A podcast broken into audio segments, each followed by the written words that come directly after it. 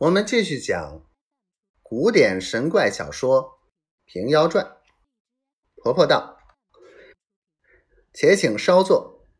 我想你三位都是有缘的人，方到得这里。既到这里，终不成只这般回去罢了。我们都有法术，教你们一人学一件，把去终身受用。”婆婆看着瘸师道。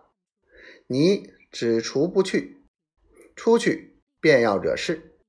直叫三位来到这里，你有甚法术，教他们三位看。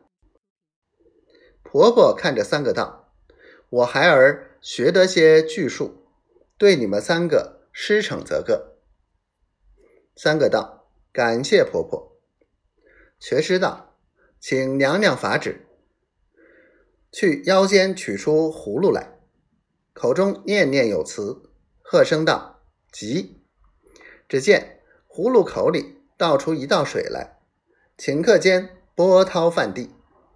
众人都道：“好！”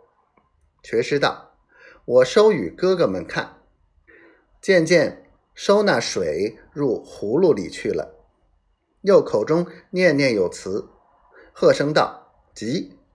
放出一道火来。顷刻间，烈焰烧天，众人又道：“好！”瘸师又渐渐收纳火入葫芦里去了。张图道：“告瘸师，肯与我这个葫芦吗？”婆婆道：“我儿把这个水火葫芦与了这个大哥。”瘸师不敢逆婆婆的意，就将这水火葫芦。送与了张图，张图谢了。瘸师道：“我再有一件巨术，叫你们观看。取一张纸出来，剪下一匹马，安在地上，喝声道：‘急！’那纸马立起来，尾摇一摇，头摆一摆，变成通身雪练般一匹白马，有西江月为证。”眼大头高背稳，昂昂八尺身躯，浑身毛片似银堆，照夜玉湿无比。云锦对中曾赛，美闻伯乐生思。登山渡岭去如飞，真个日行千里。瘸师骑上那马，喝一声，只见夜夜的从空而起，良久。那马渐渐下地，瘸师跳下马来，依然是匹纸马。瘸师道：“哪个大郎要？”